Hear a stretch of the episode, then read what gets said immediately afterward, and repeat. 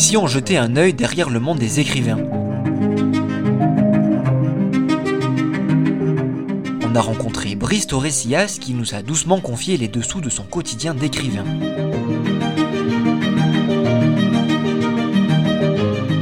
Comment on parvient à se faire éditer? Qui choisit les couvertures? Est-ce difficile de vivre de sa passion? Brice nous aiguillera tout le long de l'interview et terminera par nous parler de son dernier roman, comme une chanson, publié aux éditions Arcane 17. Vous écoutez Spleen, votre podcast littéraire. Au micro, Lou Boulan et Hugo Ansevic. Bonne interview Bonjour Brice. Bonjour Hugo. Donc je vais commencer par une petite présentation rapide si ça vous va. Donc il y a beaucoup de choses à dire sur vous. Nous on a décidé d'en retenir trois. Journaliste, professeur, et si vous êtes là aujourd'hui, c'est parce que vous êtes aussi romancier. Donc euh, vous avez écrit euh, six romans, le dernier comme une chanson, l'an dernier aux éditions euh, Arcane. Quel parcours, bravo. Comment ça va pour vous en ce moment? Ah ben Moi ça va, je ne fais que ce qui me plaît, donc c'est un privilège, c'est un luxe, effectivement, avec comme, comme fil conducteur, comme colonne vertébrale les mots effectivement en tant que prof, euh, en tant que journaliste, en tant qu'écrivain.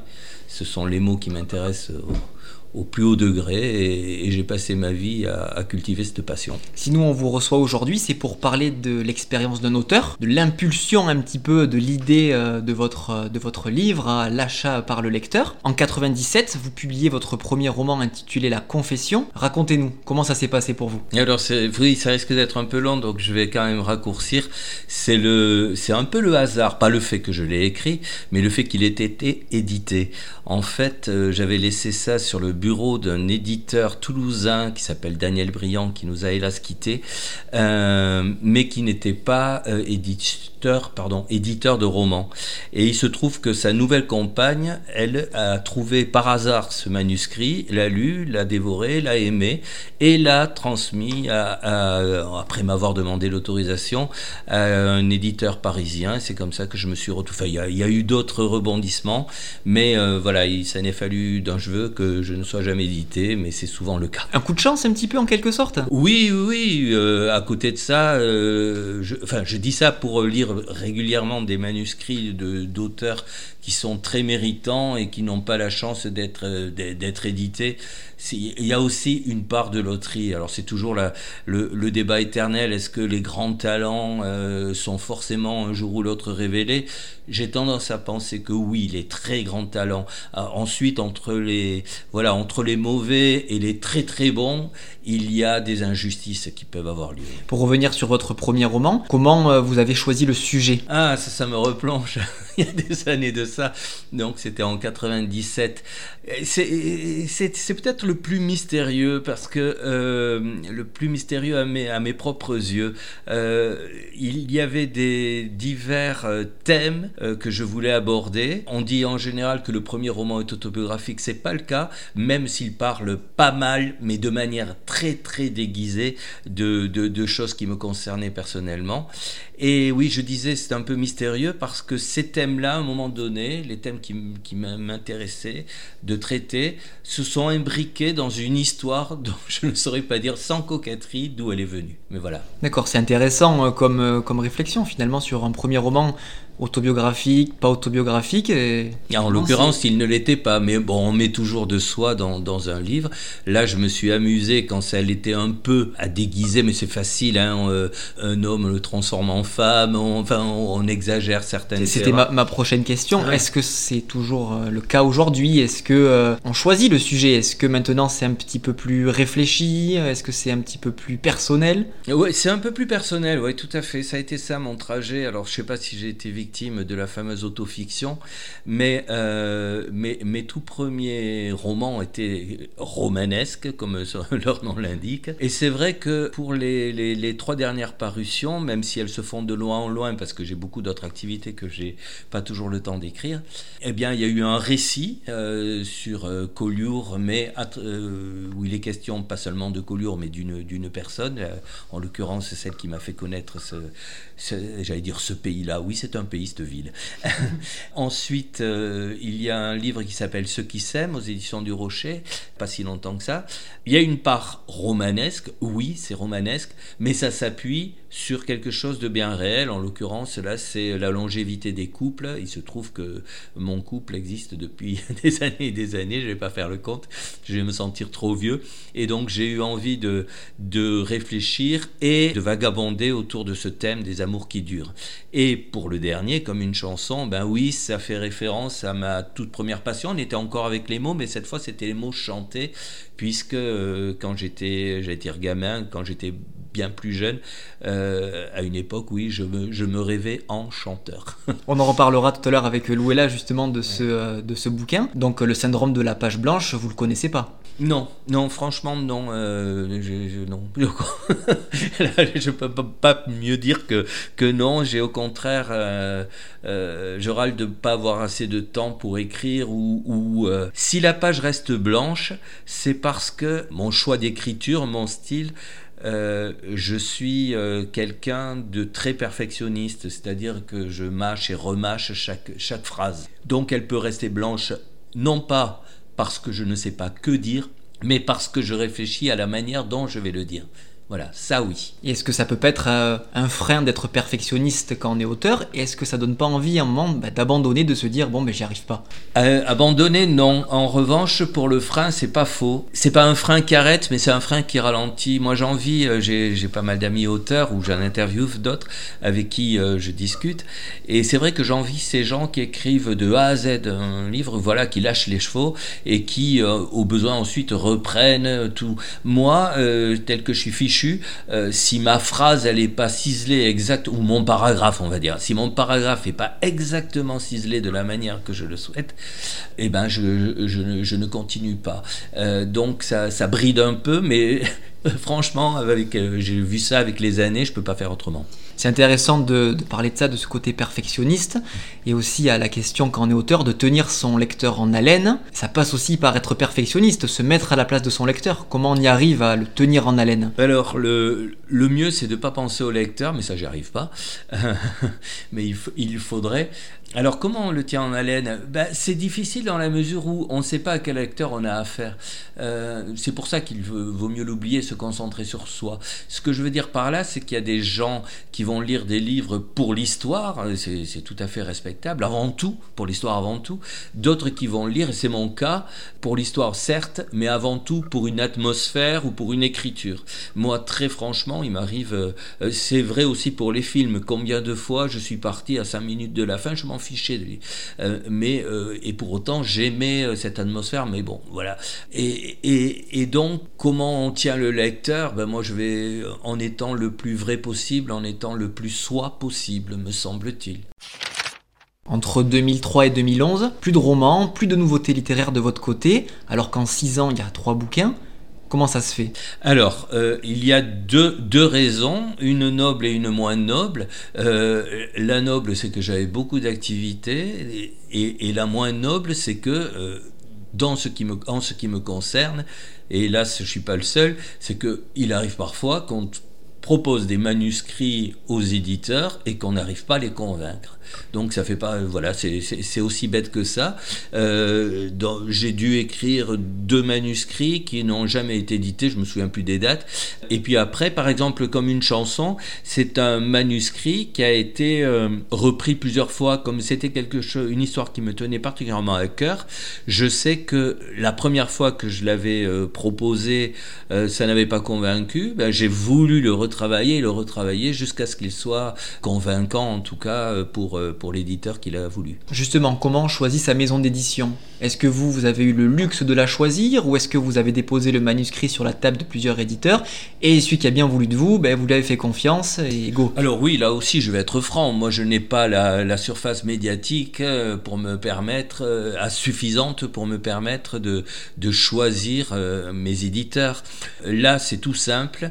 Pour le, je parle du dernier. Hein. Pour comme une chanson, c'est ma maison d'édition euh, donc l'édition Arcane 17, qui était venue vers moi il y a quoi, il y a 2-3 ans pour que je participe à un recueil de nouvelles sur Brassens. C'était un hommage à Brassens.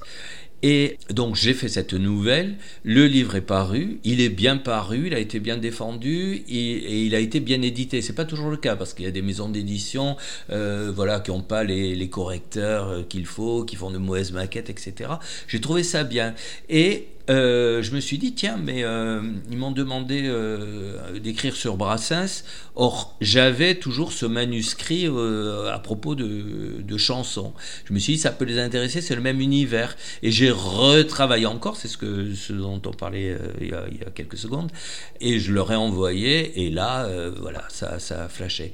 Après, le reste, ça a été le précédent, pour ceux qui s'aiment, j'avais eu, ça a été une seule fois, la seule expérience que j'ai eu dans ce domaine, j'ai eu un agent littéraire tout simplement, qui, euh, voilà, qui, avait aimé mon manuscrit et qui l'a amené aux éditions Le Rocher, ça s'est fait comme ça. Et puis voilà, quoi, c'est, euh, il y a eu Le Cherche Midi aussi. Non, euh, c'est, un, encore une fois, pour quand on n'est pas, ce qui est mon cas, un, un auteur à succès, bien évidemment que oui, ça peut relever du combat de trouver un éditeur, oui. Est-ce que quand on a un agent littéraire, c'est vous qui l'avez sollicité? Est-ce que c'est lui qui est venu vers vous? Alors là aussi, c'est des, circonstances euh, particulières. Je suis modérateur littéraire, comme on dit, animateur littéraire. J'interviewe beaucoup d'auteurs dans des médiathèques, des librairies, des salons du livre, etc. Et un jour, alors que justement dans ce cadre-là, je ne dis jamais que j'écris, mais là, exceptionnellement, j'avais sympathisé avec un, euh, auteur et, euh, et, je lui avais dit que j'avais venu de terminer un manuscrit. Ah, il me dit, bah écoute, euh, j'ai un ami qui est agent littéraire, euh, envoie-le lui de ma part. Et voilà, c'est ainsi que ça s'est fait. C'est toujours des concours de circonstances. En, l'occurrence, oui. Après, tout, tout, tout, auteur a, son histoire. Hein. Il, y a des, il y a des gens, alors il faut pas se leurrer, ils sont très minoritaires, qui envoient leur manuscrit par la poste et c'est pris. Après, il y a ceux qui sont connus, il y a ceux qui voilà, il y a, oui, à chaque à chaque auteur son histoire. J'aimerais aborder avec vous la rémunération d'un auteur. En France, c'est vrai que c'est pas glorieux ce que l'auteur récupère sur un livre. Est-ce que vous pensez que ça en dissuade certains d'écrire? Non, je pense pas. Ou alors il faut, ils ont bien raison d'arrêter parce que s'ils écrivent pour s'ils écrivent pour l'argent, c'est qu'ils sont pas faits pour ça. Enfin, euh, on n'écrit pas pour 20 francs. Je dis ça pas uniquement pour moi. Hein. Encore une fois, j'ai la chance d'être euh, modérateur et donc d'avoir interviewé des. Euh, j'ai fait le compte, j'en ai interviewé plus de 520. Donc, je pense avoir assez de recul sur sur la littérature enfin sur les auteurs en tout cas, qu'ils soient très célèbres ou, beaucoup moins. Si on écrit pour gagner de l'argent, c'est qu'on n'est pas fait pour ça, la littérature. Voilà, ou alors vraiment il faut faire autre chose.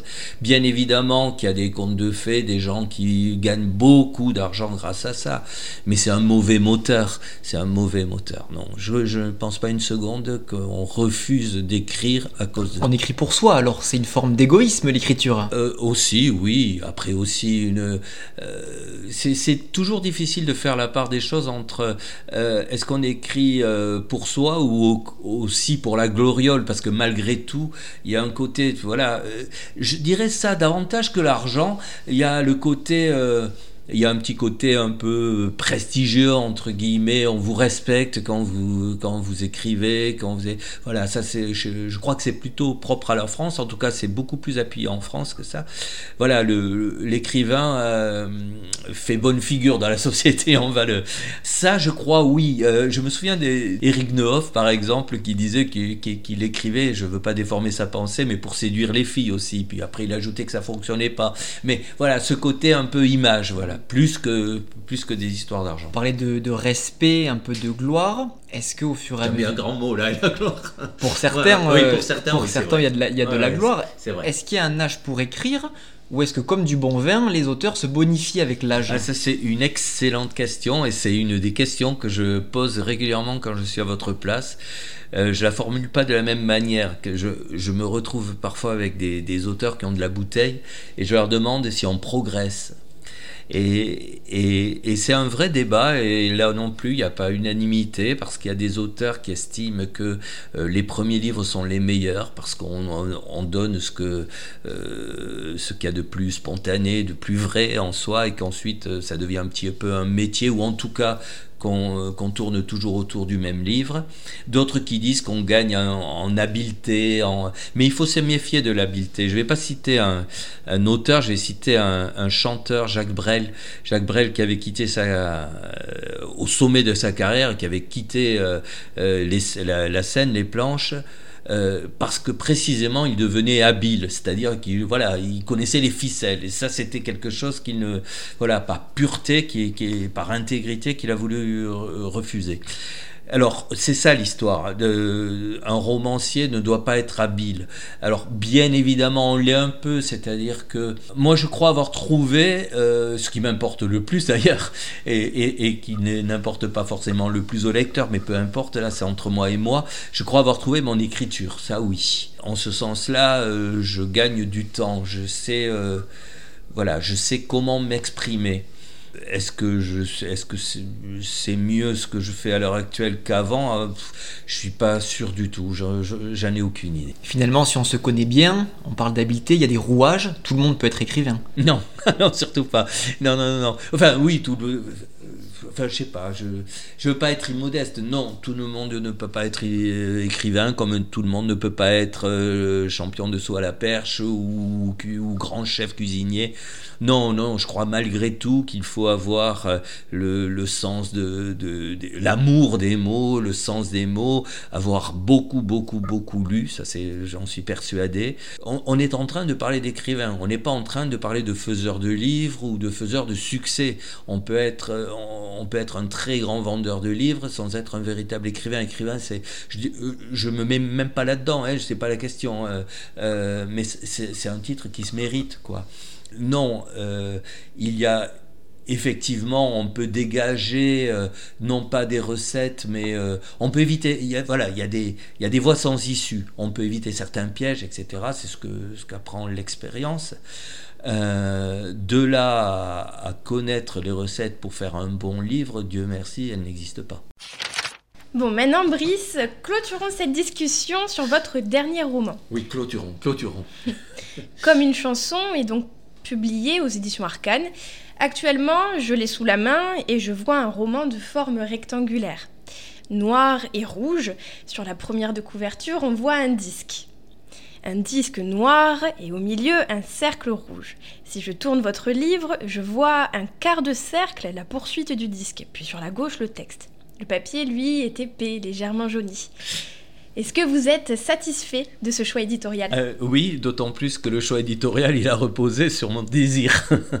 C'est-à-dire que ce n'est pas toujours le cas, mais là, l'éditeur m'a suivi quand j'ai eu cette idée-là. Comme euh, son titre l'indique, il est question de chanson, comme une chanson, et puis euh, je voulais quelque chose d'un peu nostalgique. Alors j'avais réfléchi, est-ce qu'il faut un micro comme celui devant lequel nous parlons, ces gros micros de studio, est-ce qu'il faut...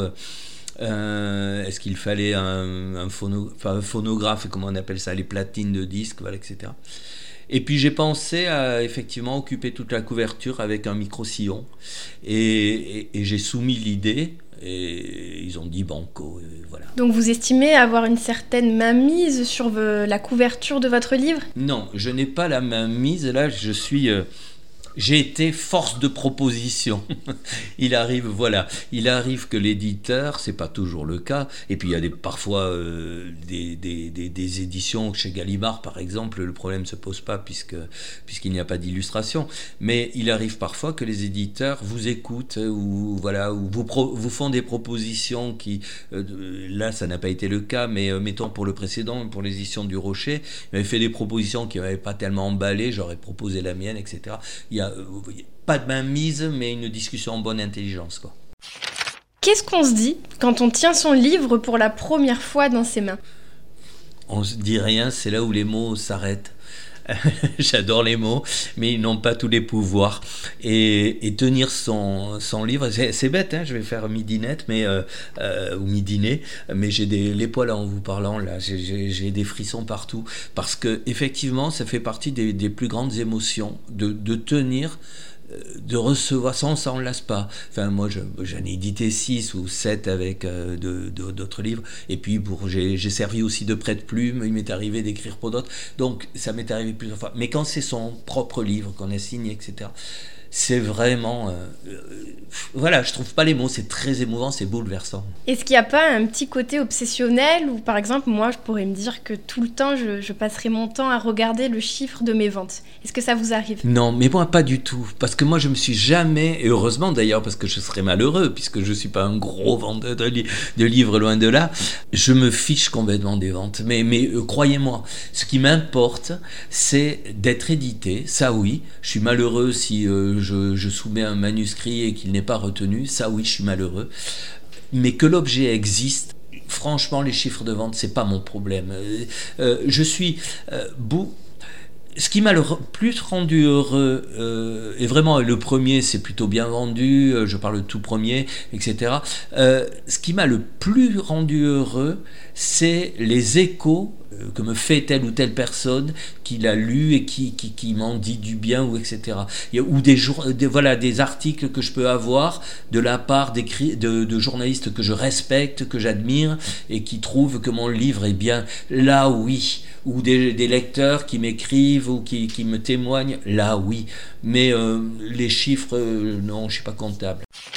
Ça vous arrive euh, en tant qu'auteur des fois de recevoir des lettres de personnes qui éventuellement vous remercient ou des choses comme ça? Oui, alors maintenant c'est plutôt les mails, ils se débrouillent plutôt pour, les mails, mais oui, oui, ça arrive. Bah, c'est ce que j'adore dans la littérature, plus que tout, c'est que c'est un, moyen, un média qui permet d'aller dans l'intimité très très vite. Ça c'est exceptionnel. Je je connais pas euh, je connais pas d'autres euh, si peut-être les cinéastes, euh, sans doute. Mais euh, quand je suis euh, animateur de rencontres littéraires, je me retrouve avec des gens et tout de suite on va parler de ce qui leur importe le plus parce que c'est dans leurs livres forcément, euh, même s'ils font de la fiction. Euh, et, on va être tout le temps dans des choses importantes pour eux, des choses intimes, ce qui n'existe pas dans la vie. Euh, si je vous rencontre dans la vie, on va commencer par discuter du temps, puis on va discuter, j'en sais rien, moi il y a eu des bouchons, voilà, ou de la crise, ou de, j'en sais rien. Mais avant que vous me révéliez ce que vous êtes à l'intérieur de vous-même, et, réciproquement, il va s'écouler euh, beaucoup de temps et peut-être que ça, ça n'arrivera jamais. Avec la littérature, on est de plein pied avec, le, voilà, le, le cœur, le noyau de la personne, et ça j'adore. C'est magnifiquement dit. Euh, Brice, ce dernier roman, c'est un peu un hommage aux années 80, les années où vous rêviez de chansons et de succès. Mm. Mais ce roman, il débute surtout par un enterrement, celui du producteur. Alors j'ai été piquée par la curiosité et euh, je suis allée jeter un petit coup d'œil à votre premier roman, La Confession, publié en 1997, donc il y a presque 30 ans. Et on y découvre une rétrospective un peu sur la jeunesse et, la ferveur de l'adolescence. Votre premier roman évoque la fougue de la jeunesse et le dernier, lui, la brutalité parfois des derniers instants.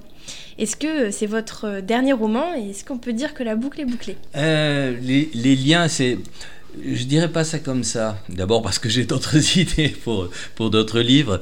Le, premier était vraiment très très noir. C'était vraiment un livre euh, qui a choqué d'ailleurs à l'époque parce qu'il était cru, il était euh, très noir. Et celui-ci parle, alors je, je, réfléchis. En fait, celui-ci raconte euh, ce qui s'est passé avant dans ma vraie vie. Le premier est complètement romanesque, mais je l'ai écrit, j'avais 33, euh, 35 ans. Il est sorti, j'avais 35 ans, j'ai dû, dû, mettre deux ans pour l'écrire, donc voilà. Et c'était l'époque où je faisais le deuil de euh, ces ambitions-là que, que, j'avais de devenir chanteur, etc. Et il y avait toute une noirceur qui s'était exprimée au-delà de, de, l'histoire de la chanson. Il y avait toute une noirceur, voilà, c'était une période un peu difficile. Et, donc j'avais exorcisé tout ça à travers ce roman. Alors, euh, est-ce que la boucle est bouclée? Disons alors, voilà, le, le premier livre, c'était pour faire le deuil de ce que je ne pouvais dire frontalement. et je me fais comprendre ou pas. Euh, j'étais, je faisais le deuil de moi-même parce que moi je m'étais rêvé, ça peut paraître puéril avec le recul, mais je m'étais rêvé chanteur, c'était quelque chose que, que, que, j'adorais. Il fallait faire le deuil de ça, mais je n'étais pas encore capable d'en parler directement, de parler de chansons. Donc j'ai écrit tout autre chose. Maintenant, effectivement, en ce sens-là, oui, la boucle est bouclée. Je suis arrivé à parler de façon directe de ce qui m'a animé pendant les années de ma jeunesse. Alors, je ne sais pas trop sur quelle question euh, poursuivre, puisque bah, vous m'avez lancé plusieurs idées. Alors, je vais faire un choix, et je vais choisir euh, celle-ci. Dans Comme une chanson, on retrace euh, les années folles de Boris, ses ambitions, ses amitiés. Boris, Brice, oui, c'est assez clair. Oui. Finalement, ce personnage, c'est un peu vous. Oui, oui, beaucoup même, beaucoup. Euh, il y a des choses qui sont inventées, mais les, les trois quarts, oui, les trois quarts, c'est Boris, Brice, euh, même, même combat. Et est-ce que vous pensez qu'un auteur peut écrire sur des sujets qu'il ne connaît pas? Ça veut dire quoi, ça? C'est-à-dire, euh, par exemple, parler d'un deuil quand il n'en a pas vécu. Est-ce que vous pensez qu'un auteur parle forcément de ce qu'il connaît? Non, il n'en parle pas forcément. Euh, pardon, il, euh, n'est pas forcément obligé de, vivre ce, dont il parle, d'avoir vécu ce dont il parle ou de connaître ce dont il parle. Ça me fait penser, voilà, je bafouillais parce qu'en fait, en même temps, j'essayais de me remémorer, remémorer une phrase de, de Blaise Sandrard. Euh, je crois, je vais peut-être me tromper, mais c'est de, vous allez comprendre l'idée. Euh, je crois que c'est à propos de la prose du transsibérien. Un lecteur lui avait dit mais vous l'avez pris le transsibérien?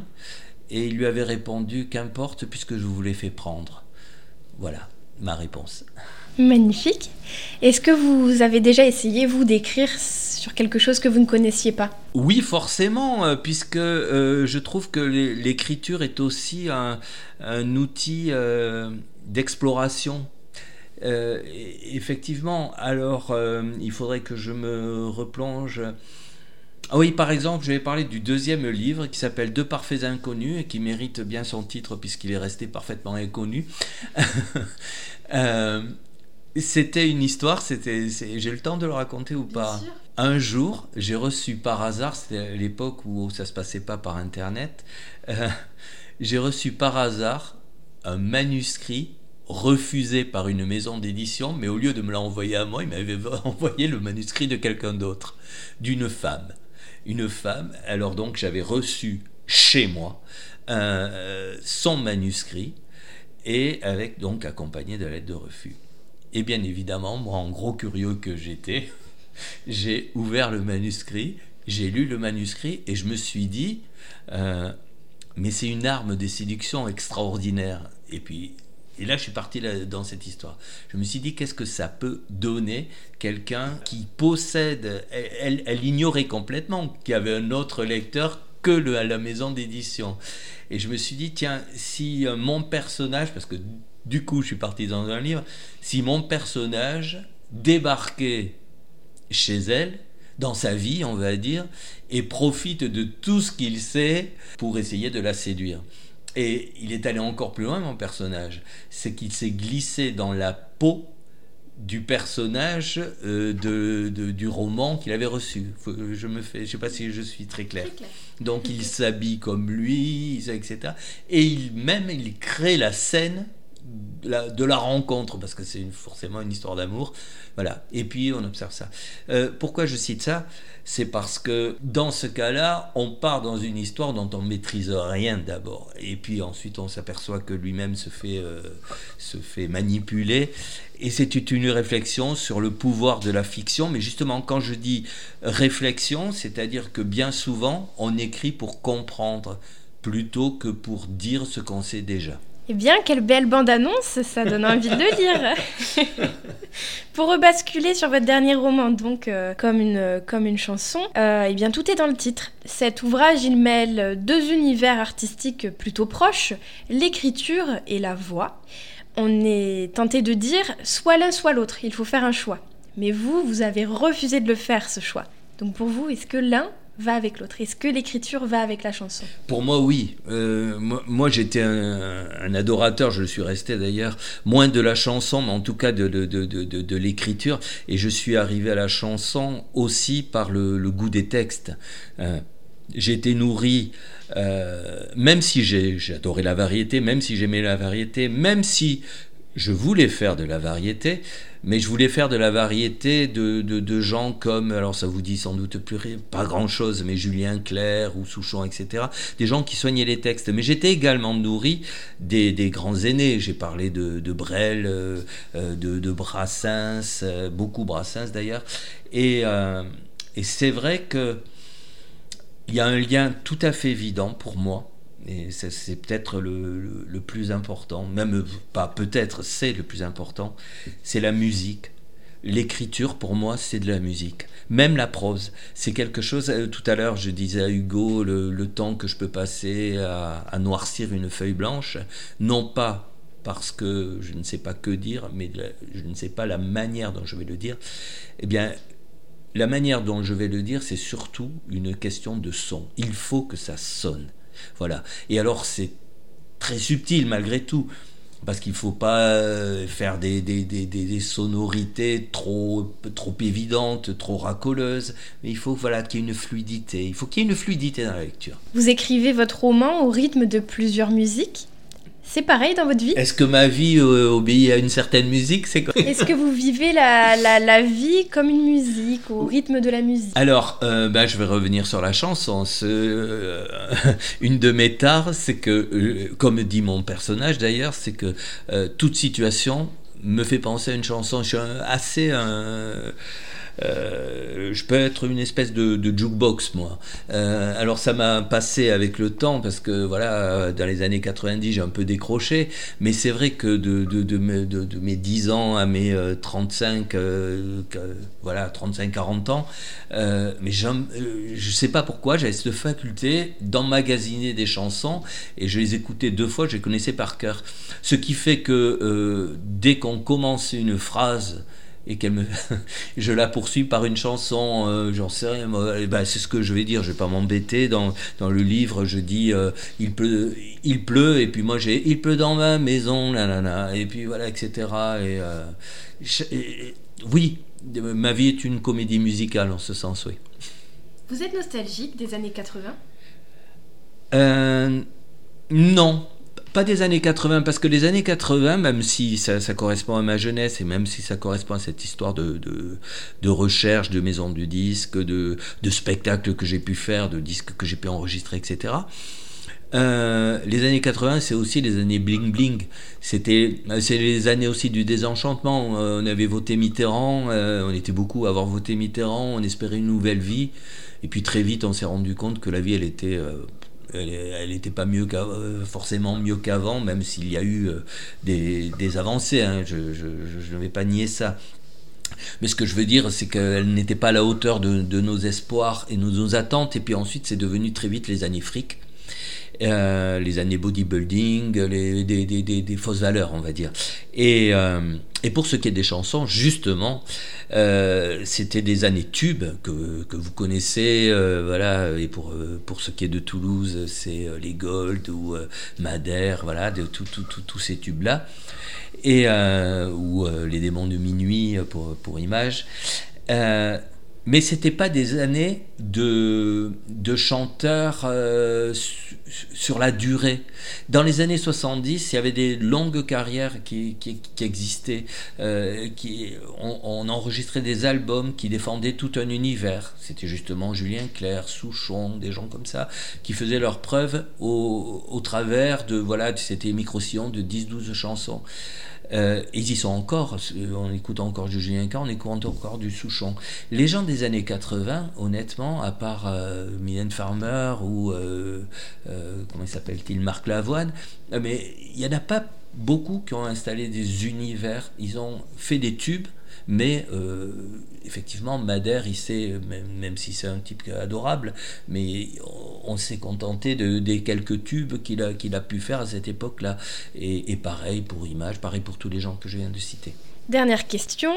entre nous, euh, vous qui êtes prof d'orthographe, Oui, est-ce qu'il vous, ouais. est-ce qu'il vous arrive encore de faire quelques fautes dans vos bouquins? Alors, il paraît qu'un livre sans coquille n'existe pas. Ben, je n'espère pas. Très franchement, je suis très vigilant. Je sais forcément qu'il y en a. Je sais forcément. Euh, j'en ai perçu, alors ça me rend fou. Euh, no- notamment, euh, mon premier livre a été, j'allais dire traduit, non, édité en livre de poche. Euh, et sur la version livre de poche, je sais pas pourquoi. euh, à l'époque, c'était, ils se contentaient pas de, enfin, c'était moins facile que maintenant de dupliquer. Il y, a, il y a eu des erreurs et ça, ça me rend fou. Donc, j'essaie d'éviter. Alors, je vais vous demander une chose pour terminer. Si vous en trouvez une, ne me le dites pas. Le secret sera bien gardé, c'est promis. Eh bien écoutez Brice, je vous remercie pour l'interview et le temps que vous nous avez accordé. Et puis je vous souhaite une magnifique continuation et la réussite dans tous vos projets. Merci beaucoup et bravo pour ce que vous faites. Merci. Spleen est un podcast indépendant, écrit et réalisé par nous-mêmes, Loué Laboulan et Hugo Ansevic. Si vous avez aimé cet épisode de Spleen, partagez-le, parlez-en autour de vous et pensez à vous abonner au podcast pour ne pas rater les prochains épisodes. Surtout, n'hésitez pas à mettre des étoiles et des commentaires sur votre appli de podcast, c'est important pour nous aider à nous améliorer et nous donner plus de visibilité. Merci